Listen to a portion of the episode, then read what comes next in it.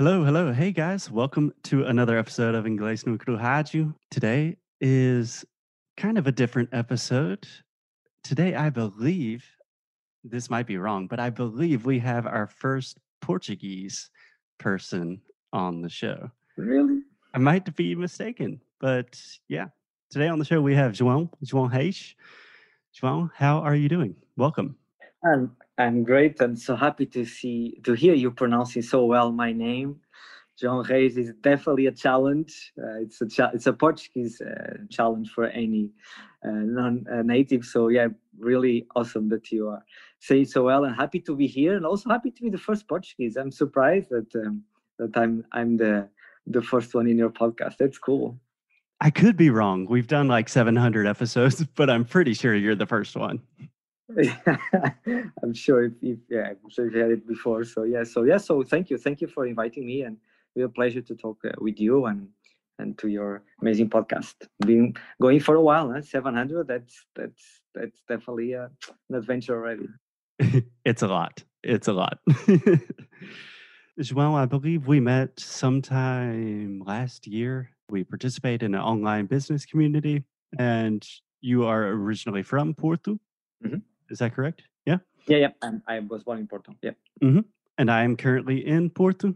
And yeah, I thought it'd be great to catch up with you. And we have a lot of interesting things to talk about, especially with remote work, working from home, something that everyone's thinking about nowadays. But before we dive into that, João, can you just give me a little bit about your background, who you are, where you're from, what do you do? Yeah, that's pleasure. So yeah, so we met last year during this summer. Yeah, um, I, yeah, I think we went to for for the um, seaside, um, and we talk about a lot of, of, things, including teaching English. Um, yeah, it was it was fun, and and um, and that was back in the days where we could just go out and and be freely on a public space and just uh, be close to other people and yeah don't be afraid of that yes it feels like a long time ago now. It does. So yeah so so my name is João like you said. I I was born in Porto uh, um, I'm a, I'm an engineer that's my background. Um, I'm an industrial engineer so I work in Portugal. I lived in Sweden. I studied in Sweden. I did the exchange program um, so probably you're not aware, but in Europe there's an amazing exchange program called Erasmus, mm-hmm. where you go and study for a semester or a year in a in a foreign country or foreign university. So I live, I was in Sweden for for a year, then I applied, and I, then I, I was assistant for a cluster. So I stayed for two years. So mm-hmm. that was the first experience for me traveling, and that never really left me. That that seed of traveling. Uh, there is actually uh, an ex- Erasmus also works with Brazil, so there's I think there's a program in my university. I used to go to Florianopolis, um, so students would exchange and go there, and Brazilian students will come and study in Portugal. I think that's still going.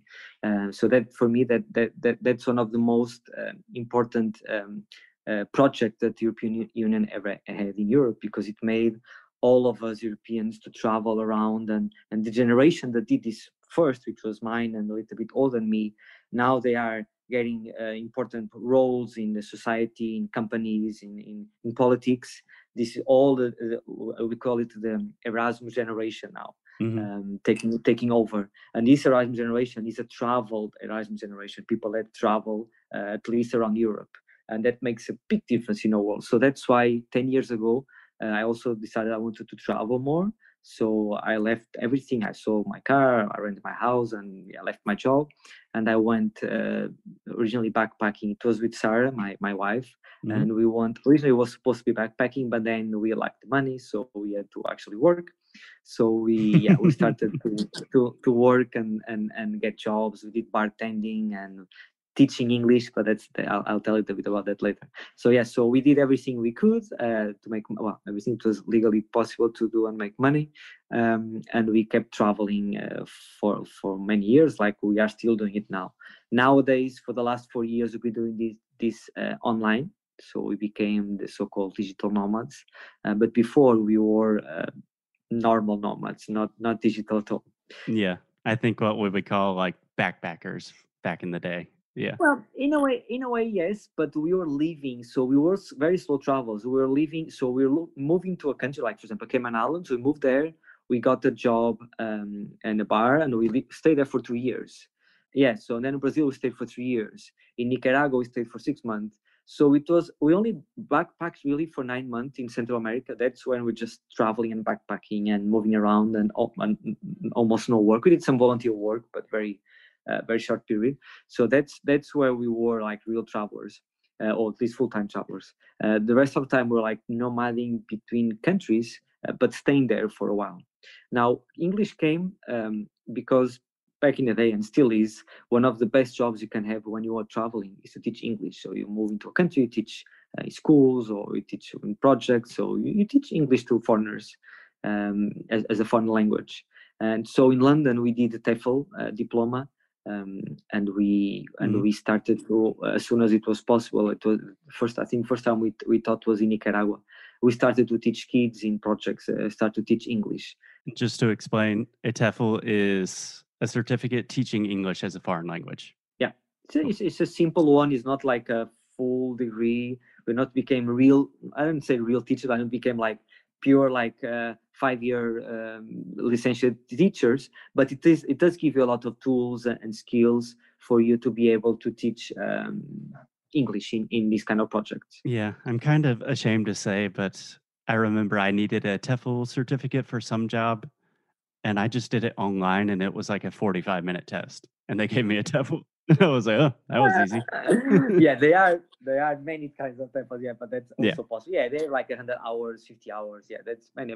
But but anyway, what what's really important is actually real experience and and how you how, how your soft skills are able to manage and of course and and and and and, and teach kids or, adults, of course, uh, English. So that's where we started, and for us, English was kind of natural because in in Portugal we uh, it's it's standard it's mandatory and in our in education we always learn English and French uh, at least six years and then it's very common at least English French not so much who, wants to learn French right um, then people tend to um, to focus on English and continue learning so uh, uh, very, it's very very standard nowadays to, to learn English on your on your education. So mm-hmm. for us was a, a, natural step to use it as a tool uh, to get a job and to work and and to continue traveling. And after that, we started to teach English online uh, too. So we started teaching the, the, schools and everything while we were traveling. Um, and we've been doing that uh, even until now. I stopped doing that because I'm now organizing conferences uh, which is kind of crazy. This year is the year of summits and conference. Everyone is organizing summits, but yeah, that's what I'm doing too. Uh, but Sarah, for example, she's still teaching English, and yeah, she's she's happy and making good money for it. Okay, wow. So a lot there. I have several questions I want to ask you.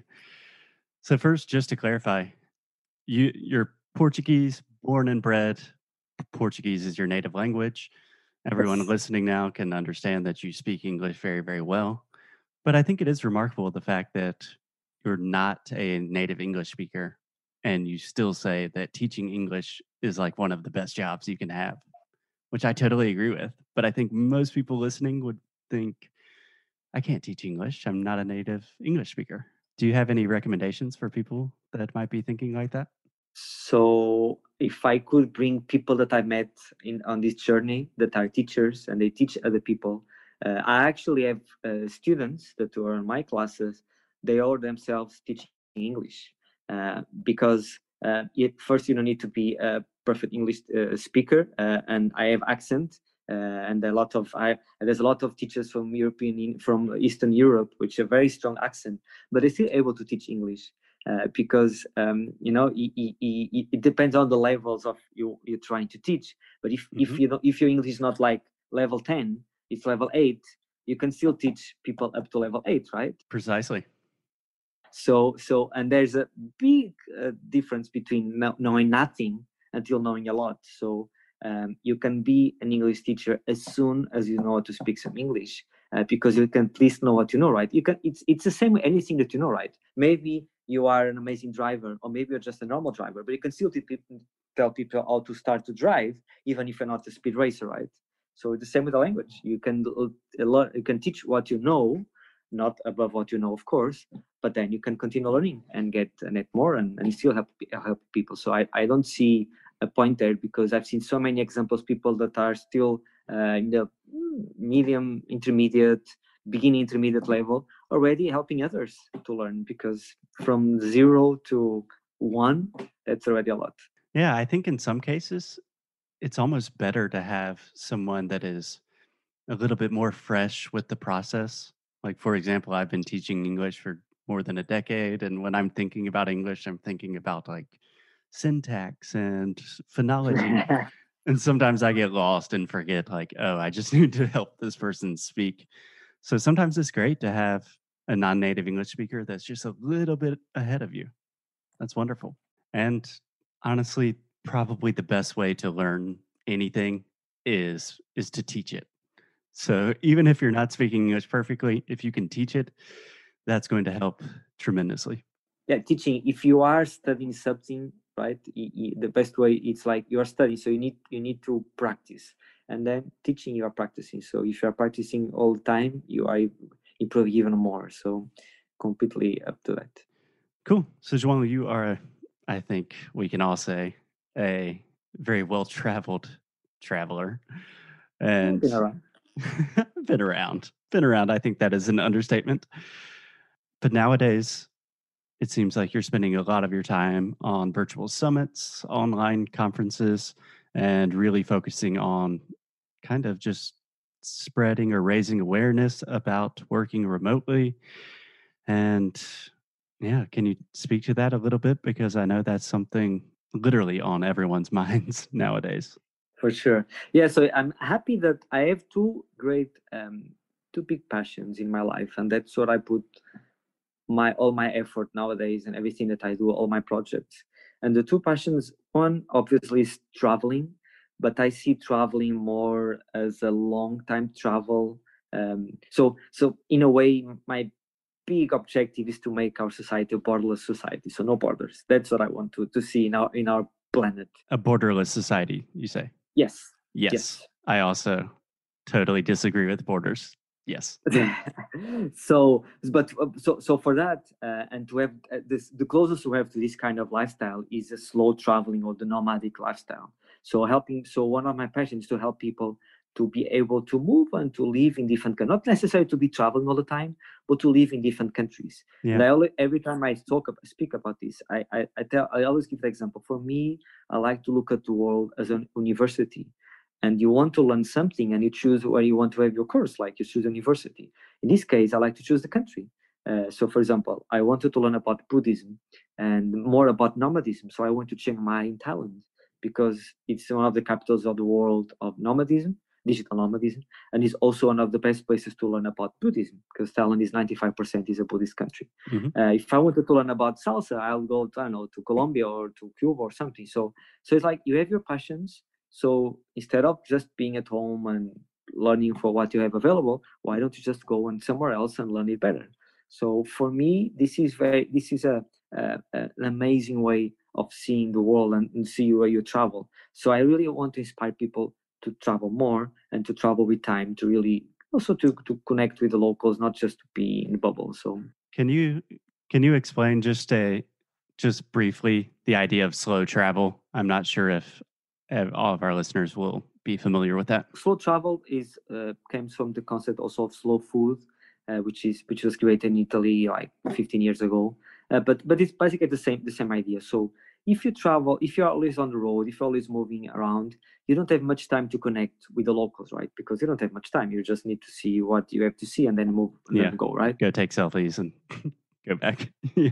Check, check, check, and then keep going. Right. When you slow travel, you stay longer periods in, in a place, and there's no rule for what, how long. Three months, six months. I don't know. It's just some time enough for you to have a better uh, taste on, or connect more with the local community, uh, what's going on, and and meet more local people and make friends and and see what they do. Have time for them to spend time with them. Uh, and that's that's that's what we call slow travel. So it gives you time to actually visit the places because otherwise if you're always fast traveling you live in that bubble that i said. So you are just in a bubble of tourists or, or fast travelers and you don't really uh, see what's going on. You can be in, in in a place full of foreigners and then you don't even know local people because you don't have time for that. So slow travel is that um, approach where you stay a little bit longer in a place. And one of the tools to be able to slow travel. Yeah, you say, yeah, that's very cool. Yeah, slow travel. Yeah, but how do you make money, right? That's that's the first question. yeah. So and one of them I, I, spoke about two of them already you can uh, work in hospitality so that's why i did bartending you can teach english but there's another way and that's what i've been doing for the last four years which is remote working you can actually work remotely and then you can live everywhere that you want to live as long as there's internet right? Um, so for me i like to promote and inspire people to get into remote work or remote jobs so that they can achieve this uh, this lifestyle of being able to live and move around the world. Doesn't mean that to be to be travel you can stay in a place for years doesn't matter but at least you know that if you want to move at a certain point you can. It's just up to you. Just gives you more options yeah. Yeah just keep so it's, it's like your life is based on some restrictions right? And jobs normally are, are one of them so where do you want to get it where do you get it? So it's taking that out of the equation. There's there's other restrictions of course. There's still family there's still money there's still a lot of things safety uh, but at least the job is out of the equation. You don't need to think about that. Right. everything else you can play around but not the job. So that's why i've been organizing oh and my other passion i can say mm-hmm. before sustainability uh, so I really like to promote and talk about sustainability. So that's why we created our personal brand called No Footprint Nomads, where we try to promote this type of lifestyle, but at the same time to be conscious that uh, of what you do as an impact in our society. And traveling is even worse, so you have to be even more careful uh, with your travels because your your impact, your footprint is much much much bigger. Yeah. Um, Can I ask you a quick question? Sure. How would you translate footprint to Portuguese? Uh, pegada, pegada ecológica. Pegada. And in Brazil, they definitely they they say pegada. Ah, cool. Pegada. Yeah. Sorry. Okay, that's just me trying to take oh, advantage of. Um, yeah, I think you were one of the first people that really opened my eyes to. I consider myself, you know, an ecologically mindful person, but yeah, traveling leaves a huge huge footprint and we really need to be conscious about it. Yeah, and also the speed that you travel right? Is the travel and the way that you travel because if you stay if you are always moving around you have to use a lot more disposables you don't have time to plan things oh, precisely well, to have some impact right? But if you are moving around too fast there's there's not much plan you can do about that. You just need to do the minimum. So so that so that's for me that's really important. Awesome. So you have these two great passions yeah. of yours one being travel and a borderless society, also sustainability, and those kind of converge, especially in this moment right now in the world of remote work. So tell us what you were doing. Tell us about this this conference that we have today, um, the future of work. So based on this, um, and and of course we're going to talk about conferences. I started to organize events, and this was before COVID uh, was part, I'm part of a collective of freelancers in Portugal, and we decided to create a conference. We call it um, Nomada Digital Conference. That was the first name, Nomada Digital, because the collective is called nomadigital.pt. It's, it's, it's a it's a Portuguese collective of freelancers. So we started to um, uh, to organize that event, and because COVID came, it went very successful. So I said, oh, maybe we, we started we want to do something more about this. So we created a brand called Future of Work um, and future of work basically talks about all these topics that are pretty much important to a lot, a lot of people. So one is remote work, second one is freelancing, third we talk about education online, uh, fourth we talk about nomadism, so how you travel. Um, fifth we talk about also for companies, so remote work in companies. And then the sixth level we also added a level which was social impact with remote work. So we try to bring examples of entities of companies that are actually doing uh, good uh, using remote work as a tool. Cool. So both of us have been working remotely for quite some time. We were speaking before we started recording that a lot of our friends are saying like, "Hey, Foster, do you have any tips about how to work from home?" And I imagine most people just think, "Oh, okay, you have a job and now you're working from home. That's remote work." But as you were saying, it's a lot more than that. There are freelancers. There are you know working remotely for a company, having your own company. Can you just give us a brief overview about some of the things that people will hear about or learn during the conference over the next two days? Yeah. So so so the, uh, the this conference that we organize. So so just for everyone to know, we are doing a future of work conference. It's called it's Brazil.futureofwork.co uh, happening tomorrow. That's starting tomorrow. Okay. That's CEO. yeah, co, not not com. It's dot co. um, yes, it's it's it's it's maybe a little confusing, but yeah, but it's it's, it's dot co. So tomorrow we're starting tomorrow. It's, it's for Brazilian audience, and um, yeah, so so the idea of this specific conference is to help people that are working company to help companies or workers. So it's not necessary for freelancers.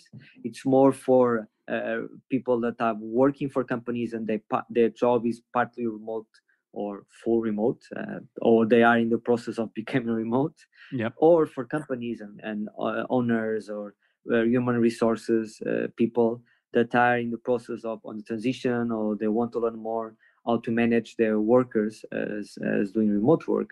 So we are going to bring experts on the field. We're going to bring companies that are remote first, uh, meaning that they started basically remote from their get going, or uh, companies that are um, they have some kind of remote work experience or they did a transition. So we're going to bring Canva.com, for example, that did a, a big ah, transition awesome. recently. Even even Facebook is going to be there, and and they finally accepted that part of their workforce is going to be remote. So yeah, so so and also have smaller examples that uh, people that with with a uh, smaller company. So to bring a little bit of everything. Yeah, so it's going to be two days and six hours each of experts talking and helping and bringing insights and how to be how to, be prepared, uh, how to work within the company, how to organize your time. Uh, a lot of pains that people have when they move into remote work experience and they they want to learn how to improve in that. Amazing. And the conference is in Portuguese, correct? Yes. Okay, so our listeners have no excuse from Brazil. only the host may be Portuguese, but most of the, the speakers are all Brazilian. cool. And how do people sign up? Does it cost anything? Yeah, it's free access. It's brazil.futureofwork.co. Yeah. And we will put the links in the show notes so people can just click on it. But yeah, so it starts tomorrow morning and goes until Tuesday evening. It starts at 10 a.m. and it goes up to 6 p.m. Very cool. I'll definitely try to check in on at least some of the talks if I can. And I think it will be beneficial to, even if you're not working remotely yet, remote work is going to be more and more part of our world in the future. Probably why you have the name Future of Work. So I think it should be a really good thing for everybody to check out. Well, João, I really appreciate you coming on today. I'd love to have you on at another time to talk about your travels and sustainability and all of that but I know you're a busy man. Do you have any last words for our listeners um, about the conference tomorrow, about English, about anything?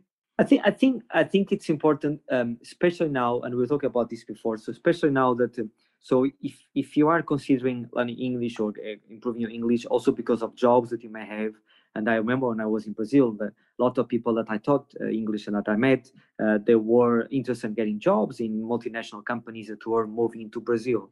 But nowadays, especially about this remote work opportunity, um, that's that's even um, so so so the opportunities that you have that anyone living in Brazil has is is, is like it has exploded. Uh, not that it was not possible to get remote uh, work before it was, but now it is like massive. Now you can get a job in any country, in any company in the world, much easier than before. So now it's even more important to get your English right because the limit is not your border anymore. You don't need to wait for multinational companies to move into Sao Paulo or Rio or even Florianopolis or Porto Alegre. No, you can just go online, get a job wherever you want to have your job, um, and then you can even move to that place because you start to get the income online. Uh, you can stay in Brazil if you want. You can do whatever you want. Yeah, basically whatever you want. So now learning English, if it was already important, now it's even more because your opportunities have increased like like tenfold with the with the with this um, boost of remote work around. So yeah, take chances and go for it. Yeah, absolutely. Well, you are doing great work. It's a pleasure talking to you, and thanks for coming on. Thank you for having me. Cool. Take care. Bye bye.